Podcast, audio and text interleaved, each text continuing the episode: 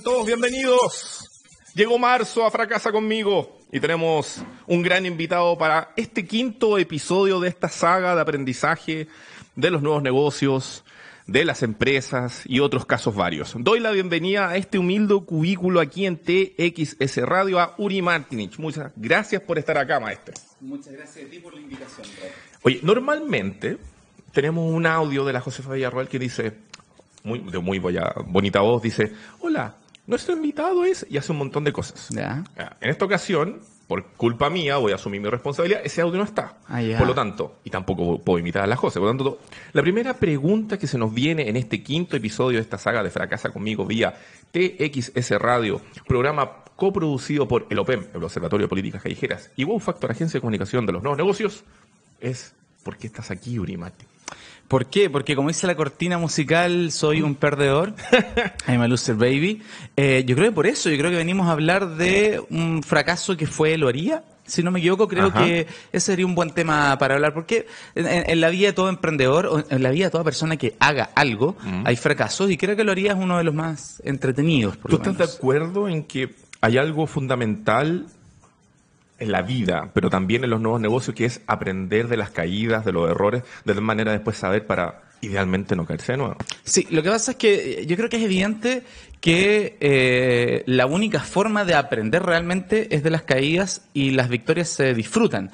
Pero cuando vences, no es tan claro el por qué. Uno hace cinco cosas, lo logra, pero no fueron esas cinco. El problema fue cuál fue. Sin embargo, de, la- de las derrotas, sí es más fácil porque con el paso del tiempo uno empieza a tener claridad mental y dice, ¿sabéis qué? La cagué en esto. ¿Puedo decir cagué? Sí, por Ya, supuesto. perfecto. Sí, eh, está escrito en la RAE, así que... Ah, ya, perfecto. perfecto. Sí, ahora la gente se imagina no sé qué cosa, pero está perfecto. Oye, em, entrando en terreno, Uri Martinich, ¿tú tienes algún, alguna formación profesional, alguna deformación profesional? ¿A qué te estabas dedicando cuando comenzaste a integrarte a este ecosistema de los nuevos negocios o emprendimiento en Chile? Estamos hablando mucho antes de cuando, cuando recién comencé, ¿no? Desde el Claro, principio o sea, empecé a partamos del emprender. contexto para poder darle a la gente en el fondo un- una historia, ¿no? Perfecto. Yo comencé, yo estaba estudiando ingeniería comercial en la Universidad de Diego Portales y comencé a emprender dentro de la universidad. Teníamos un proyecto que se llamaba Ni Uno, que era una empresa de permission marketing, que era un modelo que fracasó.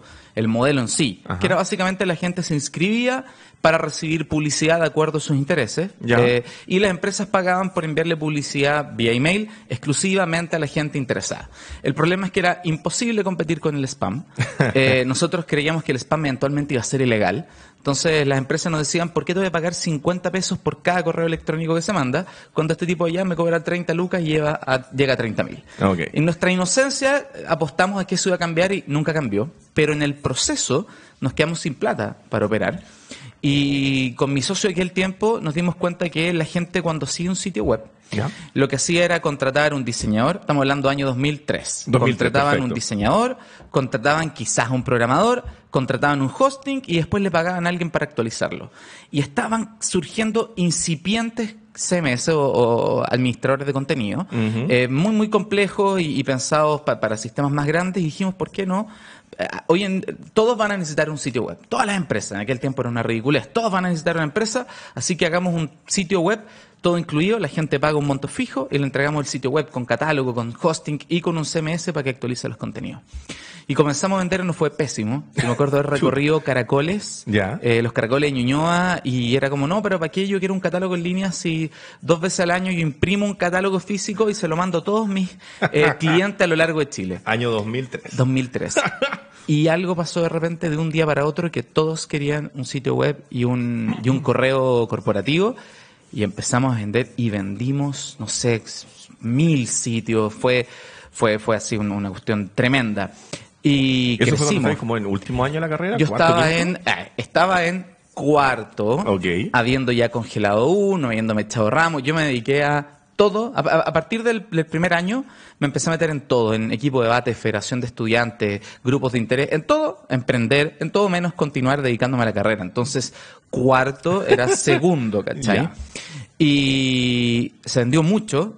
Y ahí yo creo que cometimos uno de los principales errores, que fue comenzamos a crecer, comenzamos a gastarnos la plata y aumentamos nuestros costos fijos tremendamente. O sea, pasamos de eh, media oficina compartida con una persona part-time a medio piso en Providencia, con Ah, gente. ya.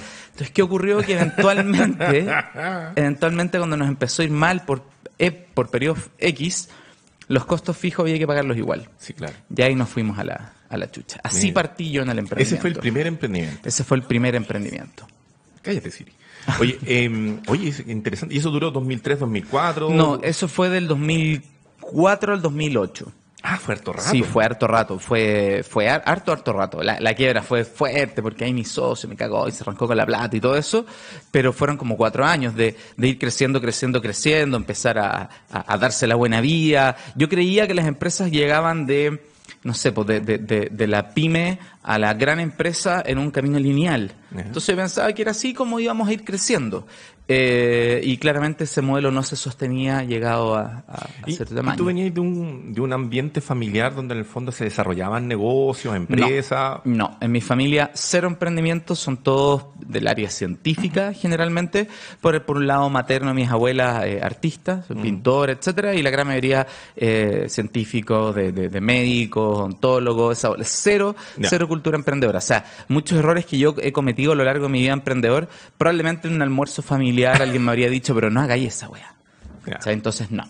Oye, pasa este primer emprendimiento estando en la U, me imagino que en algún momento de esos cuatro años que estuvo, cinco años que estuvo funcionando, te- saliste de la U. Sí. ¿Y qué, tus compañeros que te decían? Era como, wow, lo que estás haciendo, trabajemos juntos, o se me ocurrió una idea, te empezaron a preguntar cómo lo... Mira, los tiempos han cambiado. En aquel tiempo era mal visto. Era Mal visto. era mal visto dejar eh, la universidad el comentario que más, más yo recibiera. ¿Y qué pasa si te va mal? Y yo respondía, no era, no, no- era mi intención ser como, como gracioso, yo decía, emprendo de nuevo. Me- parecía súper obvio. Pero e- e- era eso. Mi miedo, siendo bien sincero, un miedo que, que, que superé rápido, era qué va a ocurrir cuando yo esté en una reunión importante y alguien me diga, bueno, ¿y, y qué estudiaste tú? Ajá. Eso nunca me pasó. Nunca me pasó que alguien me, le, le- le- complicara hacer negocios conmigo porque yo no tenía el título. Ese era mi miedo. El el- lo que me decía el resto era, pero ¿qué pasa si te va mal? Eh, afortunadamente creo que estaban equivocados. Muy bien. Terminó, terminó este- esta iniciativa. ¿Qué vino después? ¿Emprendiste inmediatamente? ¿Te recuperaste? Este, ¿Este dolor que provocó el socio significó un reestructurar muchas cosas? Sí, sí. Y bueno, yo a partir de ese momento cambié mi filosofía de vida respecto a la plata, que fue voy a vivir siempre bajo mis posibilidades. Si yo puedo vivir 10, voy a vivir 5 o 6. Porque el momento de quebrar fue, fue básicamente, mi- mi socio giró los cheques que pudo, vendió las facturas y se desapareció. Y las deudas de la empresa estaban a mi nombre. Ouch. Entonces me quedé, yo estuve deprimido más o menos como casi un año. Fue un Ya. periodo bien, bien, bien duro. Y, y la verdad es que cometí un error que fue pagar todas las deudas. Eh, pero, pero las pagué. Yo decía, voy a pagar todas las deudas. ¿No, no te declaraste en quiebre? No me decla- en aquel tiempo no existía la, la quiebra, pero ninguna deuda dura para siempre. Entonces, Claro. si tú podís finalmente apelar a que no le pagáis al banco porque no tenéis plata y señor banco cagó nomás. Pero yo redacté todas las deudas y pagué, creo que todas las deudas. Oh. Y, Y- la cara todas las veces que había que... Sí, fui a ¿cómo se llama? Socofin, creo que se llama, son como ocho pisos de cobranza, negociar y qué sé Oh. yo.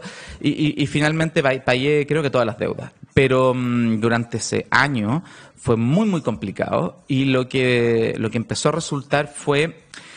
En aquel tiempo, estamos hablando del año 2008, no habían tantas agencias como hay ahora de desarrollo. ¿Ya? Entonces yo me encontré con mucha gente que tenía un proyecto digital, desde una tienda en línea hasta un software, pero que llevaban años y no los podían sacar. Entonces le dije, hagamos algo, yo te produzco el proyecto, te cobro un monto fijo y yo me encargo, y como sabía hablar con el programador, con el diseñador, con la gente que hacía los contenidos, y las otras cosas no eran tan complicadas, con un locutor, con un animador, entonces empecé a desarrollar proyectos digitales. Y en ese proceso, lo que ocurrió fue que me contrató una agencia. En Chile las agencias de publicidad eh, le venden al cliente lo que sea. Entonces el cliente le pregunta como, ¿haces aplicaciones para iPad? Por Obvio. supuesto que sí. Y después contratan a alguien. Y le habían vendido SEO o SEO, que era posicionamiento Ya. en buscadores a un cliente, y no habían podido hacerlo En esa época. en esa época. Y llegaron a mí por un contacto que tenía. eh, y Yo sí sabía mucho, mucho de SEO. Si tú buscabas en Google diseño, páginas web, sitios web, etcétera, éramos siempre los primeros. ¿Eso lo aprendiste haciendo los sitios web? Yo lo aprendí en el proceso, yo me encargaba del área comercial. Mi socio estaba a cargo de producción y yo vender, vender, vender, vender. Entonces me especialicé en, en SEO porque en aquel tiempo, a ver, Google AdWords, para los que estén emprendiendo acá, Google Ads es algo, tú me dices cuando nos vamos No, a corte. tranquilo, tranquilo. Google Ads es la manera en la que tú le pagas a Google, Google te, anun- te, te muestra, le dejáis de pagar, etcétera. Y el costo del clic es según cuánto ofrece el resto. Claro. Si tú pagáis 100 pesos y nadie más ofrece, sale 100 pesos, pero hoy en día como hay competencia, un clic te puede costar... Una vez alguien dio una fórmula, creo que es el, los clics dividido por no sé qué por 100. Una cosa así del costo por clic, La, ¿no? la- la fó- la fórmula, eh, Google te da, te da- tiene hoy en día cinco espacios y dice el que paga más queda arriba y así para abajo. Y un clic te puede costar, tengo un cliente que paga 3 lucas por clic. Ah, por el segmento de él, hay otros que pagan 300. En aquel tiempo yo pagaba 30 pesos por clic porque nadie anunciaba. Y nos llegaban bastantes clientes. Entonces dije, ¿qué pasa si aprendemos a ponernos en los resultados que no podéis pagar? Que reciben mucho más clics y no pagan. Y empecé a estudiar, estudiar, estudiar. Y en aquel tiempo, cero modestamente, er- era el mejor en SEO. Y llegó esta empresa, em, esta agencia, me pasó este cliente de SEO, me fue increíble con ellos y ese cliente después me presentó a cinco países más y ahí empecé a crecer y ahí monté una agencia de SEO. Ah, perfecto. ¿Y cómo se llama esa agencia? Esa ¿Existe agencia se llama Roy. Roy. Pasó por varios nombres, pasó por Winomics con Hanna. eh, Saludo cons- a Hanna. Saludo a Hanna. Por consultor SEO en su momento y hoy en día se llama Roy desde hace varios años ya. Roy por la sigla, digamos, de, lo De, que se- de retorno sobre la inversión. Perfecto. ¿Y en qué momento, habiendo creado esta agencia, me imagino que creciendo, no sé si rápido o lento, pero creciendo, llegaste a fundar voy a ser bien sincero como pasó. Yo en, durante toda esa etapa de empecé a crecer mucho como agencia, me empezó a ir muy bien, pagué las deudas muy rápido y entré a trabajar. eh, yo entré creyendo que era socio, muy, muy buen negocio eran los, los dueños, eh, a una startup chilena muy exitosa y estuve adentro nueve meses que fueron un infierno. Yo no puedo trabajar para nadie, yo no tengo ese perfil. Y al salir, eh, retomé la agencia, pero quedé con una sensación de tengo ganas de hacer algo que sea disruptivo. Ajá. Algo que pueda, una agencia, ganáis bien si tenía una buena agencia, pero no, no creces por mil y, y- y- y nadie en algún día te decir, oh, tú me cambiaste la vida con tu agencia de marketing digital. Y salí con las ganas de hacer una startup. Y ahí eh, salió la idea de Loría y, y fue creciendo y explotó y pasó lo que Mira. finalmente algunos saben. Oye, estamos en este quinto episodio de Fracasa conmigo, programa producido por el OPEM, el Observatorio de Políticas Calle... Callejeras, cacha, ¿no? Dijiste, di- al principio dijiste callejera y no te quise corregir, eso no muy raro. El Observatorio de Políticas eh, del Emprendimiento y eh, Wow Factor, Agencia de Comunicación para los Nuevos Negocios, aquí en txsradio.com. Usted se va a www.txsradio.com y puede ver lo que estamos conversando. Y eh, es necesario indicar que tenemos un concurso, Uri Martín. Ah, mira qué bueno. Sí, fíjate que con los amigos de eh, megustaleer.cl, creo que era eso, eh, estamos regalando el día 13, el viernes 13 de marzo, estos tres hermosos libros. Miren, aparte de Mario Puzzo, que tiene El Siciliano y El Último Don, usted se puede ganar también eh, este libro que se llama La Tierra Errante, de Chin Liu. El libro que se, en el cual está basado esa hermosa película en Netflix donde se mueve el planeta, ese. Entonces, si usted va, entra a www.txsradio.com y concursa, se puede ganar uno o estos tres libros. Vaya a saber usted. Pero concurse. Son buenos libros, buena lectura, hace bien leer. ¿Y cómo, cómo se concursa? ¿Qué hay que hacer? Ingresas a la página ¿Ya? y hay un- una sección que dice concurso. Ahí listo. Así de simple. No hay que responder No, nada. UX qué, buen, friendly. qué buen concurso. Estábamos, Uri, en, en el fondo contando un poco tu historia de cómo fue que empezaste a ingresar a, a hacer negocios hasta llegó un punto cuando creaste el caso que nos trae acá, que es loaría.com. ¿Qué es lo que hacía loaría.com y cómo fue que se te ocurrió? Mira, eh, lo haría fue una de las mejores maneras de empezar cualquier negocio, pero principalmente una startup, es qué necesidad veo yo que no no esté, no esté satisfecha. Ahora, eso va a requerir dos cosas más, que sea rentable Porque a veces tenéis necesidades que no están satisfechas, como no sé, por lo, esto le va a cargar a mucha gente que lo diga, pero eh, una vez vi un emprendimiento que era para los, los eh, la gente que escribe libros que tiene bloqueo bloqueo creativo. Es un pésimo mercado. Hay gente, que, no tiene plata y que no está dispuesta a pagar. Entonces, primero, una necesidad. Segundo, que te guste satisfacer esa necesidad, o sea, que sea un mercado que te interese. Y me olvido con el tercero porque estoy pensando un poco más adelantado. Entonces, lo que ocurrió con, con ¿cómo se llama? Con Loría es que yo contrataba en aquel tiempo, todavía lo hago, contrataba muchos freelancers y muchos, muchos freelancers y muchos servicios externos. Y en el mercado de habla hispana no había una solución para un marketplace de servicios. Y no sirven las plataformas extranjeras por diversas razones. O sea, no es simplemente traducirlo es mucho más complejo como opera acá, de partida los medios de pago. En Estados Unidos hacéis tres clics y tenéis PayPal y con eso te pagan todos. Acá, solo en Chile, especialmente antes, habían 30 formas de pagar y a la gente en Chile todos tienen cuenta ruta y le podéis pagar, pero ¿cómo le pagáis a la gente en Perú? Eh, er, era un tema mucho más complejo y también un tema de, idiosincrasia. Entonces, empecé a investigar como distintas alternativas y a mí me gustaba mucho una empresa que se llamaba Fiverr, que era todo por 5 dólares. Ahora, tú tiráis P por Q, cuánto vaya a vender, por 5 dólares te queda el 20%, se te ahí un dólar por transacción y parece un negocio horrible. Yo durante dos años lo haría, recibía como comentario afuera de, este negocio está destinado al fracaso porque no da las utilidades. Y después, lo haría, fracasó porque era muy poca plata, ¿cómo no lo vieron? No fue por eso.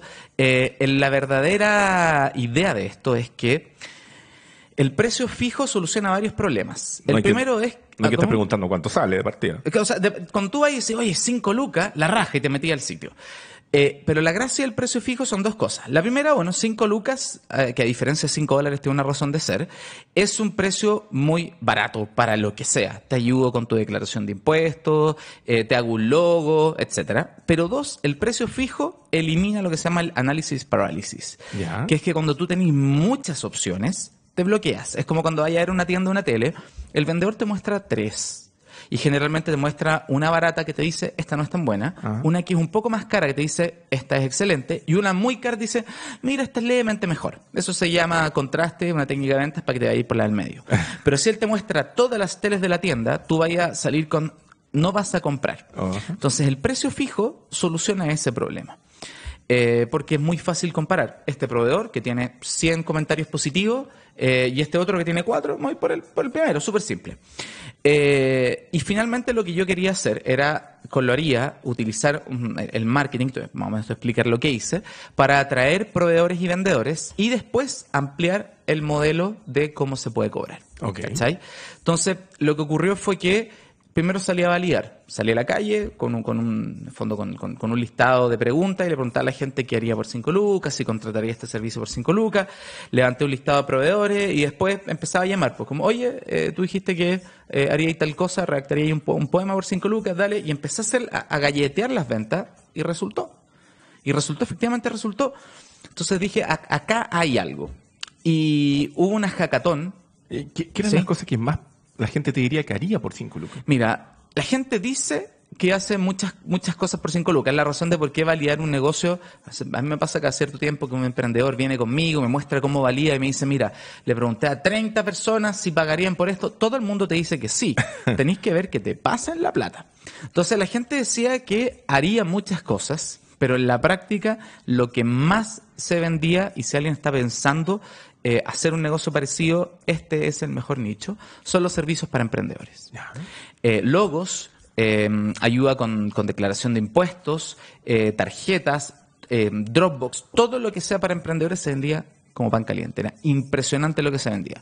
Eh, no, no, se movía tremendamente. Habían servicios muy choros que teníamos principalmente para la prensa, que era, te mando mensaje eh, de WhatsApp, soy tu polola virtual por un mes. Entonces te mandaba mensajes en las mañanas y, te escribía en el muro de Facebook, ¿cachai? Que igual era creepy porque después llegaban las quejas de los clientes que era como, eh, me saluda muy frío, cosas por el estilo. Pero eso era muy bueno para la prensa, la prensa le encantaba. Pero los servicios para emprendedores, uff, gran negocio. Pero ¿siempre lo pensaste con servicios para los emprendedores o se fue dando así? No, al contrario, yo pensaba que eso es lo típico. Tú tenías una idea, es como cuando yo me dedico al stand-up comedy como matermente y tú tenías un chiste en tu mente que sí, está brillante. Lo contáis a reír y nadie se ríe. Y de repente así un comentario y te parecía gracioso y todos explotan, con los negocios son lo mismo. Yo tenía, decía, este, este y este van a ser los servicios, nada. Los que se vendían eran toda esta otra línea y cuando empezáis después a mirar el Excel decís, son casi todos para emprendedores. Wow. Ahí te das cuenta del nicho. Yo pensaba que era algo totalmente distinto. Pensábamos que los servicios físicos de, de paseo el perro, te lavo el auto, qué sé yo, no, a la gente no le interesaban. Oye, y por ejemplo, si eran para emprendedores, no sé, el logo, Sí. por ejemplo, el logo por 5 lucas, no, no se quejaban otros de la industria que, oye, ¿cómo estás haciendo un logo por 5 lucas? Uf, imagínate con los abogados. Cuando teníamos abogados de te reviso tu contrato de trabajo por 5 lucas, teníamos quejas constantes por redes sociales y, y post en blogs. La gente le tenía mucha mala a esto, pero el problema es ser bien justo. Si hay alguien dispuesto a hacerlo por 5 lucas, así son las cosas. Pero dos, la visión que hay que tener es, el, lo- el loco que vendía los logos a 5 lucas decía, nos- nosotros después agregamos los extra. Entonces el tipo decía, por 5 lucas te hago el logo, toma, ahí tenía el PNG. Por Ya. 10 más, te entrego el vectorial. Por 15 más, te hago hasta 5 correcciones. Y por 50 lucas te entrego todo, correcciones, vectorial. Entonces, había gente que necesitaba un logo porque tenía que ponerle a las tarjetas, tenía que ponerlo en el sitio, porque iba a presentar un proyecto a Corfo. pero habían otros que querían su logo. Y la verdad es que 60 lucas por el logo completo, con vectoriales, con corrección ilimitada, era barato. Hay diseñadores que cobran eso por un logo.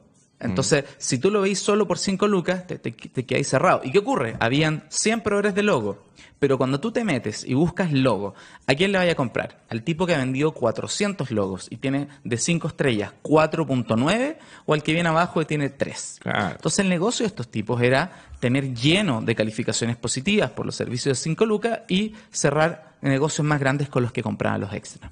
¿Y eso se dio en muchas áreas? O sea, en algún momento... Sí. Ver, Sí, perdón, cuéntame. Replanteo la pregunta.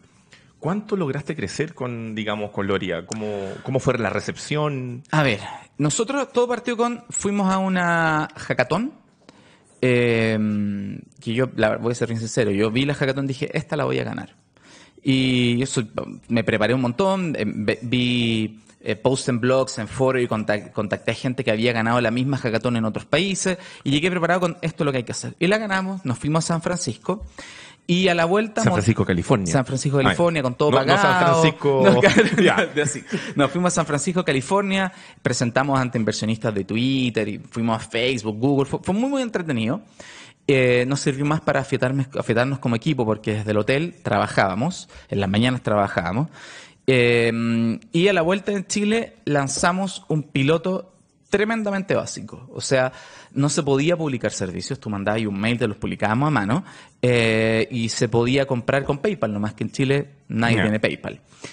Y no sé, se inscribieron 5.000 personas en un día, fue, fue, una- fue brutal. ¿Cuál era tu pregunta? ¿Cuánto crecimos? Ah, ¿cuánto minuto? crecimos? Porque eso fue eso, año cero, ¿no? Sí. En servicios de 5 lucas vendimos 50 millones de pesos. Wow. Sí, fue, fue grande. La verdad es que... ¿Y en eh, qué periodo de tiempo? Fueron dos años. Dos años. Sí. Ahora, el primer año o primero nueve meses no se vendió mucho porque teníamos problemas en la plataforma de no puedo pagar. Ajá. Y después se empezó a vender cuando funcionaba bastante bien. La verdad es que el negocio, varias razones por las que fracasamos, no tiene que ver con que no había mercado. Espérame, ya vamos a Sí, llegar ahí. no, llegamos al tercer bloque. eso.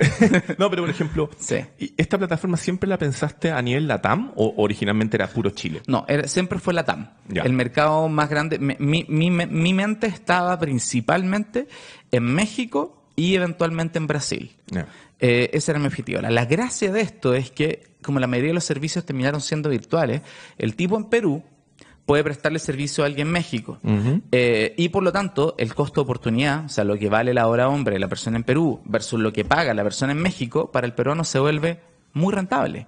Entonces, la gracia de, de que fuera a nivel Latinoamérica, más que habla hispana, Latinoamérica, es que tenía esa economía de un tipo en un país donde la hora hombre se paga muy mal versus otro en la que se paga muy bien, prestando un servicio y teniendo un retorno bastante grande. Ese era como el principal objetivo. ¿Y en cuántos países alcanzó a funcionar lo haría? Mira, siendo bien sincero, Chile fue lo, lo más fuerte, porque nosotros nos centramos en Chile. Teníamos medio pagos locales. Hoy en día hay miles de servicios que si tres clics y la gente puede empezar a pagar con todo.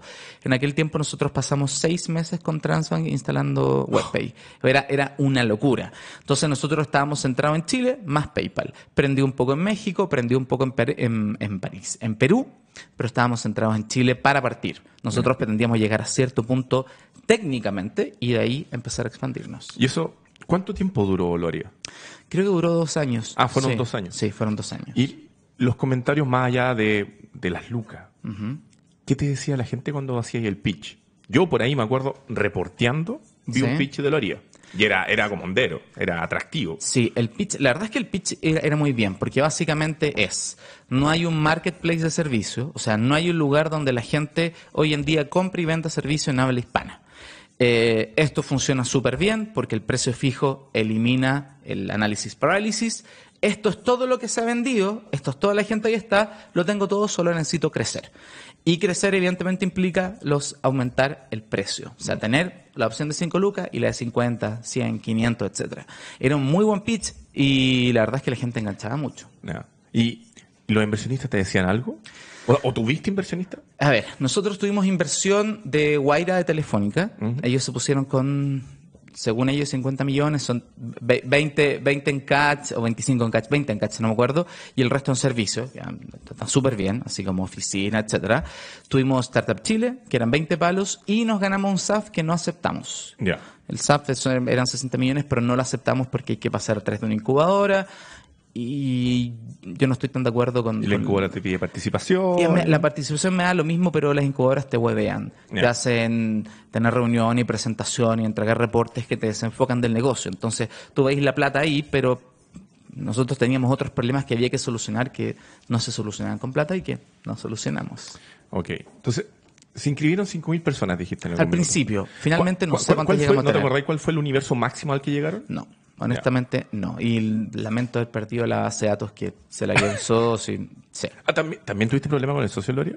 Eh, no, no, no. el- ningún problema de socio, de honestidad y nada, no. Fue, Ah, fue el problema. Yo, yo sí quiero aclarar algo, así como, como un disclaimer del principio. Yo era el CEO, yo era el socio fundador con mayor participación, por la que todos los errores de equipo son culpa mía, porque yo debería haberlo solucionado. Entonces, si hubo un socio que no rendía y no cumplía con su perfil, era mi responsabilidad cambiar la, la forma de operar. Entonces, eh, yo asumo toda la culpa del fracaso de Loría, independiente de que puedan haber responsabilidades individuales, absolutamente.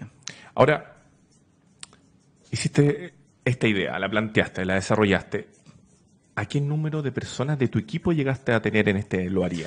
A ver, veamos. Tuvimos a Joana, que está el día de hoy trabaja conmigo, eh, Cotito, tres, cuatro, cinco personas. Llegamos a tener cinco personas. No sé si todas simultáneas. Ah, ya. No, Sí. Pero no era necesario tener un core tan grande, digamos. No, pa- para nada. O sea, yo creo que esto se podría haber hecho perfectamente con tres personas.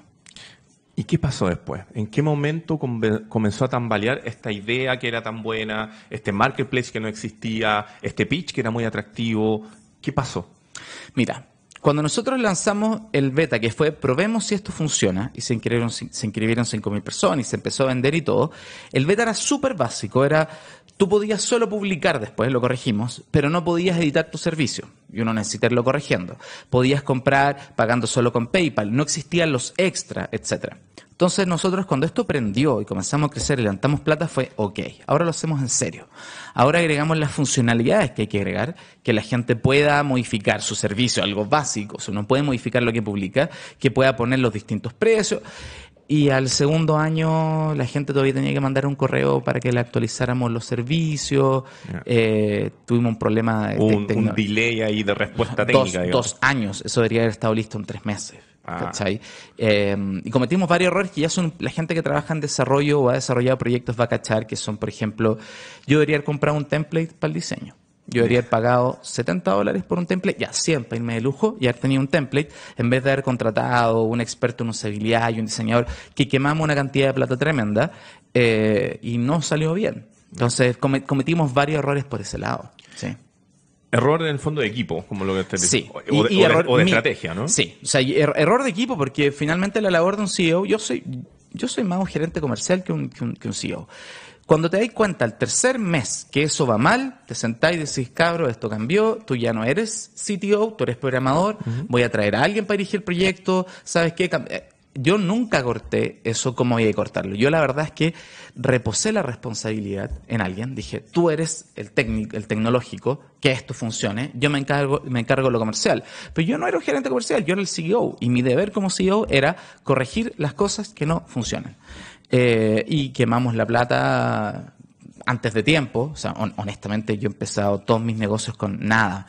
trabajé en un sitio, era socio de un sitio de turismo que vendimos como un millón y medio de dólares y éramos solo tres socios y un empleado y yo lo desarrollé todo con siete millones de pesos. Mi agencia la empecé con 800 lucas, ¿cachai? Y es un negocio grande. Entonces cuando yo me vi con 40, 45 millones dije, listo, o sea, esto lo voy a hacer tan fácil. Y la plata se va, se va rápido. Oye, eh, lo que pasa es que estábamos así como en un torbellino bajando o subiendo con Loria. Entonces, estábamos ya conversando como de algunas luces que comenzó a tirar el, emprendimiento de alerta. Entonces, yo, el CEO tiene la culpa de no fijarse en algunas cosas que tienen que ver con el equipo, tal vez me debería haber dado cuenta. Pero, ¿en qué momento fuiste cuando conscientemente dijiste, ups? Ah, es una buena pregunta. Yo creo que cuando empezamos a dejar de crecer, hubo un momento que nos saltó una alerta, que fue, yo siempre pensé, 5 lucas es un gan... A ver, voy a ver un poco más atrás. Para que un marketplace funcione, necesita dos cosas, oferta y demanda. Si tú tienes solo oferta, no entra plata, mm. no funciona. Si tienes solo demanda, la gente no puede comprar, no funciona. Necesitas un equilibrio entre la gente que ofrece y la gente que compra. Teniendo eso, que lo haría, lo tenía, ahora viene él como margino, porque el 20% es caleta. Ahora, ¿cómo evitáis que la gente te va y pase? ¿Cómo, ¿Cómo evitáis que se arreglen por debajo? Ubicar directamente al loco que le está prestando servicio. Exacto. ¿Cómo? Muy simple. A nosotros no funcionaba perfecto. Era bien simple. Si tú eras un vendedor y te pillábamos, te cortábamos la cuenta. Y el verdadero valor del vendedor es su cuenta. Es tener 100 calificaciones positivas. Cosa de hay 40 tipos más ofreciendo, te reviso tu declaración de impuestos. Pero hay uno que tiene 40 eh, comentarios positivos, fascinado, me encantó, qué sé yo. Tú le contratas eso. Entonces, el vendedor no le conviene perder su cuenta. Y además, no tiene que andar cobrando. Porque ¿cómo funciona? Tú contratáis a alguien para que eh, te haga un logo y le pagáis las 5 lucas más el extra de 10, estoy inventando 15. Mm. Tú pagas, Loría retiene la plata y se la pasa al vendedor una vez que él te entregó. Ya. Entonces, el vendedor no tiene que andar cobrando porque entrega y recibe su plata. El, perdón, el vendedor. El comprador tiene la gran ventaja de que no se lo van a cagar. Claro, cuando recibe, cuando ahí recibe, se ahí se entrega la plata. Entonces, los compradores tampoco se querían arreglar porque perdían esa garantía. Muy rara vez nos pasaba de repente, me llegaban, llegaban contacto, oye, tal eh, proveedor me cagó, ¿cachai? Y veíamos y le decíamos, pero te arreglaste por debajo. Y me dice, no, sí, lo sé, pero quiero que, que, que igual lo, lo castiguen, le banean la cuenta, qué sé yo. Era muy raro. El tema que fue cuando empezó a saltar la alerta es que nosotros queríamos, el gancho de las cinco lucas funcionaba muy bien para la prensa. Mm. Imagínate, yo te digo, chica lleva amigas a tu carrete por cinco lucas. No funciona. Pololas falsas por cinco lucas. Me acuerdo, viste ese titular. Había una mina, unos amigos me llamaron y me dijeron, weón, saca eso. Que era una mina que decía, eh, te pillo tu pololo sin infiel por cinco lucas. Era, era bien, bien antiético porque lo que hacía era, te agregaba a Facebook, que en aquel tiempo se movía más que Instagram, ahora sería Instagram, eh, conversaba contigo, te invitaba a salir y si tú aceptabas, le sacaba una captura de pantalla y se lo mandaba a tu polola. O sea, er, era, era bastante rancio porque te están, te están tirando, te están tirando al señuelo. Eh, Hay programas de televisión que hacen lo mismo. sí, ¿cachai? El, el, tema es que eso atrae mucho a la prensa. Entonces la gente llegaba y una vez que llegan empiezan a irse, oye, oye, mira esto, ¿cachai? Mándame una foto tuya y te hago un look que, te quedaría bien por 5 lucas, bien, y ahí la gente empezaba a contratar los servicios. Entonces, el verdadero negocio era, no el 20% de las 5 lucas, era el extra. Era la, cuestión del logo, era el sitio web, que finalmente quieres más cosas por más de 5 lucas. Y nosotros solo teníamos desarrollado un tema técnico, el extra, por ejemplo, de 10 y 15 lucas. Nos faltaba que el usuario pudiera crear el extra de lo que quisiera. Y por 300 lucas te entrego la imagen corporativa. Entonces tú vas, compráis, pagáis en línea, 300 lucas, se guardan y lo mismo que con las 5 lucas. Y como no teníamos eso desarrollado, de repente nos dábamos cuenta porque monitoreamos todas las conversaciones, estaban nuestros términos con y, un tipo le decía, oye, pero quiero que me hagas las tarjetas y el sitio web eh, y la imagen corporativa, ¿cuánto me cobráis? Y el, vendedor le decía, mira, 400 lucas, ya, 350 cerraban, y el, el comprador le decía, ¿cómo te pago? El vendedor le decía, mira, puedes comprar 70 veces el servicio de 5 lucas, que es clic, comprar, webpay, ingrese los datos de tarjeta, clave de validación, comprado. Tenía que hacer eso 70 veces, decía, o me puedes contactar al 2987542. Entonces, eh, nosotros los dejábamos arreglarse por debajo, porque ¿qué íbamos a hacer? Lo íbamos a obligar a comprar 70 veces, lo íbamos a hacer perder la venta al vendedor. Los vendedores se arreglaban con montos grandes, no porque quisieran bypassearnos, sino porque no les teníamos una solución tecnológica para eso. Cuando no pudimos solucionar tecnológicamente, eso por diversas razones, eh, para los que mm, trabajan en, en- en esta área lo van a entender, utilizamos un framework desarrollado por nosotros en vez de un framework que ya existiera. Entonces teníamos varios problemas de ingresar gente al equipo porque tenían que aprenderlo, etcétera. Eh, empezó eh, eh, la frustración porque teníamos un, tampoco teníamos desarrollada la parte de editar las publicaciones. Entonces teníamos una persona cuya pega todos los días era, su única pega era editar publicaciones, solucionar conflictos entre vendedores y pero entonces teníamos una máquina que lo único que hacía era solucionar problemas que deberían estar solucionados tecnológicamente. Que al principio es como tú partí, es un modelo de validación que se llama concierge, que tú finges que hay una parte técnica detrás y tú lo estás galleteando a mano, porque si funciona, desarrolláis.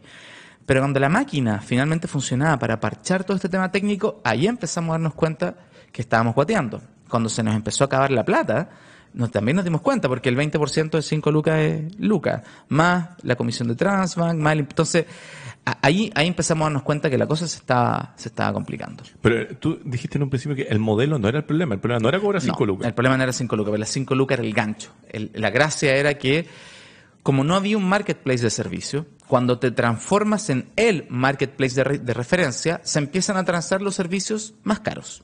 Se empieza a transar el te corrijo eh, la redacción de tu tesis. ¿Cachai? Eso no vale 5 lucas. Eso vale 200 lucas, 300, 500, no sé. Se arreglará el- entre el vendedor y el comprador, el llegará a un acuerdo. ¿A dónde vaya a ir? Si yo le pregunto a alguien a dónde va a ir o a ofrecer ese servicio o a otra persona a contratarlo, todavía no hay una solución. En ese momento hubiese sido, lo haría. Si tú sabías que hay, que, que hay más de 5 lucas, ¿cachai? Porque habían servicios de ese tipo. Te corrijo una carta, te corrijo un mail, y del salto de ahí a te corrijo una tesis, a te corrijo un libro, es nada. Mm. Finalmente lo que necesitáis es ser tú el marketplace. Entonces yo nunca tuve dudas de que Loría iba a funcionar.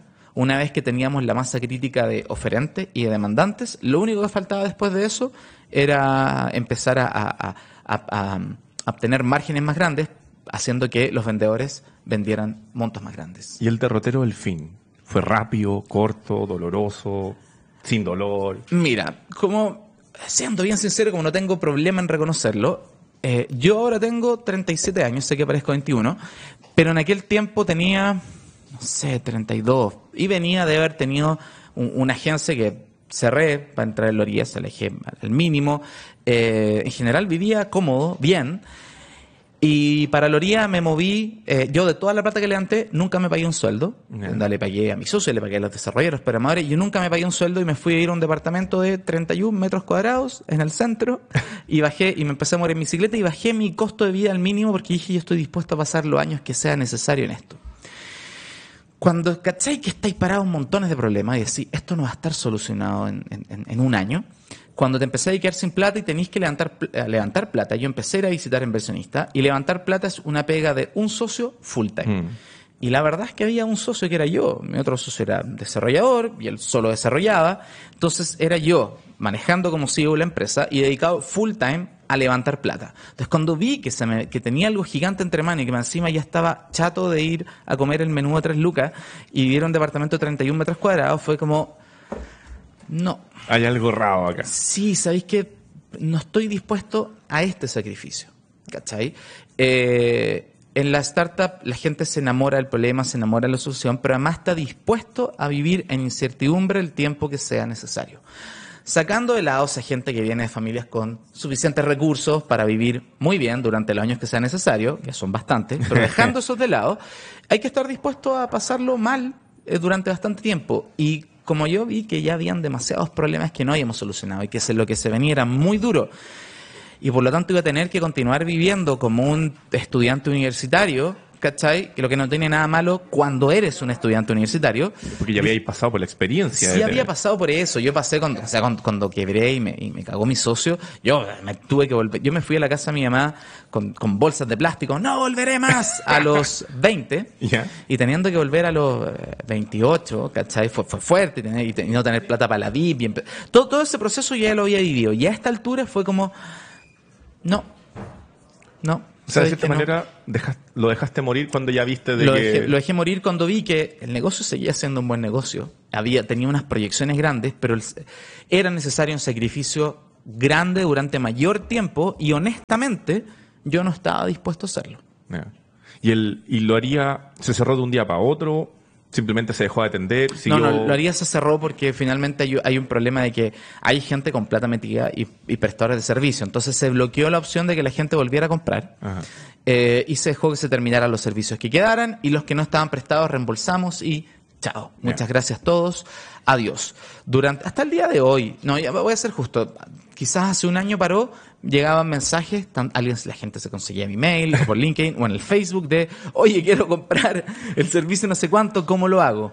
Eh, durante mucho tiempo lo haría, siguió, la gente siguió muy interesada en lo haría. Y te ubicaban a ti Me particularmente. ubicaban a mí, porque si tú googleas lo haría, probablemente a aparecer videos de mis pitch, ¿me entendí? Ah. Hay un pitch en, en el Demo Day de Guaira. Mm. Si tú incluso buscáis mi nombre, Uri Martinich, en Google, te, te- te va a aparecer así, Uri Martinich, pa, aparece. O si buscáis lo haría, Guaira, lo haría, te- probablemente te aparece y ahí la gente ve Uri Martinich, googlea Uri Martinich, pa, y me contacta. Ya no, ahora me han contactado, creo que llevan cuatro emprendedores que quieren hacer o algo parecido a lo haría Ajá. o un marketplace de servicio y me llaman para ver si los puedo ayudar. Bueno, el primer episodio tuvimos aquí a Alan Erler, que Sí. él hizo un marketplace de servicio desde el punto de vista del diseño. Claro. Y ahí, se dividía, digamos.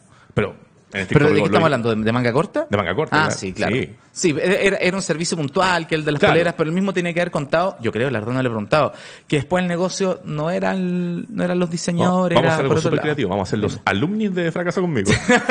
algo que nunca nadie se le podría ocurrir para conversar de estas cosas. Sería entretenido. Al día de hoy, con otra, tal vez otro approach, ¿lo haría? ¿Funcionaría?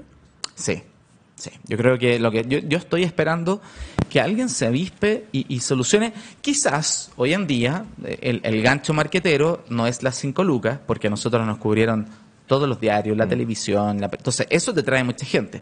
Quizás ya no sea algo con la que la, la prensa aprenda tan fácil, pero vaya a encontrar la forma. Pero hace falta un marketplace de servicios. Si yo le pregunto a alguien ahora, a alguien que quiere trabajar de independiente o quiere hacerse unas lucas más porque está part-time o lo que sea, ¿a dónde puede ir a vender sus servicios?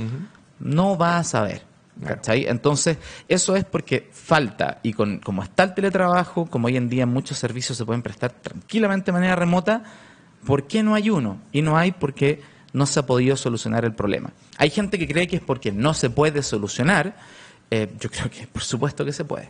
Porque hay plataformas internacionales para ciertas áreas. Exacto. Por Sí. ejemplo, no sé, quiero un diseñador, está freelancer. por Sí. ejemplo. A- Upwork, yo ocupo mucho Upwork, funciona toda raja, pero son horas hombres cara, Ah. es, es, es otro perfil. Pero en habla hispana, por supuesto que hace falta. O sea, e- el puro hecho de que un gallo haya ganado 5 millones de pesos vendiendo logos, ¿cachai? Te dice que sí lo hay. Oye, ¿y en qué está Uri Martinich el día de hoy? Mira, yo estoy, yo tengo una agencia de reputación online, SEO también, pero nos especializamos en reputación online que se llama ROI. Esa Ajá. misma agencia de SEO, que lo que nosotros hacemos básicamente es cuando a la gente la googleen, que aparezcan cosas buenas de ellas y no aparezcan cosas malas. Ok. Básicamente eso. Somos en, en Chile creo que somos los únicos que, que hacemos el servicio. Probablemente hay gente que lo vende, pero somos los únicos que lo hacemos. Igual es Y- cuático el ah, servicio. es cuático, es difícil. Y además yo rechazo dos de cada tres clientes que me llegan. Yo tengo en el fondo un- un- una línea ética súper clara y dos de cada tres clientes le digo, no, no te voy a ayudar con esto. Pero tenemos clientes en Chile, en México, en Argentina. En general nos va, nos va bastante bien. Es un servicio muy entretenido porque es muy difícil de prestar. Y sí, debe ser súper demandante en ciertas cosas Sí. que desconozco probablemente. Sí. Bueno, pero tú que trabajáis como en agencia de comunicaciones, hay una parte que es la gestión de comunicaciones que Sí. va muy, li- muy ligada a esto. Sí, pero es distinto, sobre todo cuando hay un tema técnico por medio, Sí. que aquí es la web. Eh, lograr esa efectividad que parece magia, explicar, primero explicársela al cliente, me imagino que debe ser una cosa muy cototua. Y segundo, efectivamente decirle, ya, mira, esto malo que sale aquí va a aparecer en la página 20. Claro. Y lograr eso. Sí. Eh, impresionante. Y, y lograr explicarle al- algo que es bastante técnico eh, en un lenguaje que lo entienda y que no parezca vende humo, porque también es muy etéreo. Yo podría llegar, empezar a cobrar y que a los seis meses el tipo diga, me cagaron. Pero la gran mayoría de nuestros clientes llega por, por recomendación. Ya. Dijiste que estabas haciendo stand-up comedy. Sí. ¿Cómo se gestó eso? Mira, yo, yo en general siempre he sido como bueno, eh, como, como, como orador, siempre me ha gustado eso. Y eh, tomé un curso con Bernardita, Bernardita Ruffinelli de stand-up. Rufi. Saludos a la pues, Rufi. Saludos a la Rufi. Porque me decían bastante que yo era muy gracioso y que, y que, y que mi- mis presentaciones eran como stand-up, pero a mí me pasaba de repente que de repente no funcionaba, de repente sí, dije quiero aprender la parte teórica. Tomé el curso con ella y eh, había una presentación un día que había que hacer stand-up y me acuerdo y dije, yo esto no lo voy a hacer, no me voy a exponer a eso. Y lo hice, me gustó, gustó, me fue muy bien y hoy en día la verdad es que me- lo hago, es un hobby, pero me lo tomo de una manera muy muy en serio. O sea, ya teloneado, no sé, por Albena Espinosa, a Dering, en Ah, general, a, a la misma Ruffinelli. Dentro de poco pretendo estar en, en- en algún show con otros comediantes que sea nuestro. Festival la de verdad, Viña, un- no, un no, paso no, no, mi, humor es muy negro, muy negro para Viña. Bueno, pero quién sabe, quizás podría ir un día para que me pifiaran. ¿sí? Oye, pasa el dato. ¿Cuándo te vaya a presentar? Si que tenía algo Creo claro. que el día, porque- búsquenme en mi Instagram, arroba Uriverso, ahí estoy publicando, creo que el día 12 de marzo tengo bufones en el Gran Refugio, que es un bar de comedia de La Reina. Pero arroba Uriverso en Instagram, me encuentran ahí y ahí publico todas las veces que me presento. Ah, muy bien. Oye, em, ¿alguna, ¿algún último consejo? Tip, dicen por ahí. Eh, Leo Meyer diría, pitch de un minuto para cerrar este Claro. programa. ¿Qué, ¿Qué le dirías a la gente que está pensando en hacer nuevos negocios? Frente un poco a lo que te tocó vivir a ti. A ver, frente a lo que me, si, si lo vemos desde el punto del tanto lo que yo veo, yo lo separaría de lo que me tocó vivir a mí. Lo que me tocó vivir a mí, creo que el principal error fue no hacer lo que hay que hacer a tiempo. Como extender un pololeo, cuando de repente alguien tiene un polol- pololeo que dura cuatro años y después de- con, el tiempo, con los años decir debería haber durado dos. Ajá. Eso fue porque no tuviste los cojones de hacer lo que hay que hacer en su momento, porque uno sabe que hay que terminar ese pololeo. Yo siento que a mí me pasó bastante eso con Loría. Tanto por miedo, tanto por, por, en el fondo, por comodidad, por no salir de la zona de confort en ciertas cosas. A mí me faltó el decir, ya, esto se cambia. Mira, no sé hacer esto, pero hay que hacerlo. A, a mí me faltó eso. Y Ya. fui estirando lo haría. eh, y ya estábamos agotados como equipo también, no solo yo, cuando estábamos con mucho más problemas, cuando se nos acabó la plata, etcétera. Yo creo que eso es algo importante que los emprendedores lo tienen, lo deben tener claro. Pero yo sí me he dado cuenta después de entrevistar montones de emprendedores, tú has trabajado conmigo, tengo un programa en, en la Radio Futuro, se llama Innova Sí, Rock. Lo, lo ubico, lo ubico. Lo ubicas. Eh, y, y lo he visto mucho en, en, en Harto Innovador y también me ha tocado mentorear. De repente gente me contacta y me dice, ¿me podía ayudar? Ya, tomémonos un café o una cerveza. Es que todos los emprendedores tenemos tanto virtudes distintas como debilidades distintas. Entonces yo no le puedo dar a nadie el consejo de en qué fijarse, porque quizás yo le digo eso a alguien y alguien no tiene ese problema. Quizás hay alguien que es muy, vamos para adelante, solucionemos, y su problema es otro. Su problema es confiar demasiado en sus ideas y no dudar. Y quizás hay otro que duda todo el tiempo y no se atreve. Entonces, yo creo que eh, parte de emprender es enfrentarse a uno mismo, ver dónde uno flaquea y solucionar esos problemas. Oye, está bueno eso. Porque hasta ahora, en base a las historias que habíamos estado revisando, los consejos habían sido foco, ¿no? No, no hagas 20 cosas, haz una. Eh, ten cuidado con el manejo financiero, que lo dijo Alan. Eh, Superpan también dijo foco. Y Francisco dijo, más que foco, dijo, haz la pega que tú sabes hacer. Exacto. Porque él me decía, un tiempo estaba haciendo pegas que no le correspondían. Y ahí fue cuando empezó a ver también algunas Claro. Oye, yo te quiero dar las gracias por haber estado compartiendo acá en la TXS Radio este quinto episodio de Fracasa conmigo. Ha sido muy entretenido. Qué buen nombre, me gusta mucho. Sí, eh, fue una sesión creativa entre las mentes gigantes de esta radio. No, pero salió increíble. Así que muchas gracias por haber estado acá. Para que ustedes que están escuchando, mirando, lo que sea, eh, prontamente este episodio va a estar en las diferentes plataformas auditivas. Eh, SoundCloud, Spotify, eh, Apple, Apple Podcast, etcétera, etcétera. ¿Cómo lo encuentra la gente en Spotify? ¿Qué tiene que buscar? Arroba fracasa conmigo. Ah, Eso es todo. O puede buscar también arroba TX Radio. ¿no? Ah, mira, Tenemos bien. dos canales paralelos que funcionan. Lo se pelean, se hacen cariño y esas cosas. Lo buscaré para escuchar a Alan. Quiero saber qué dijo. Eso, eso.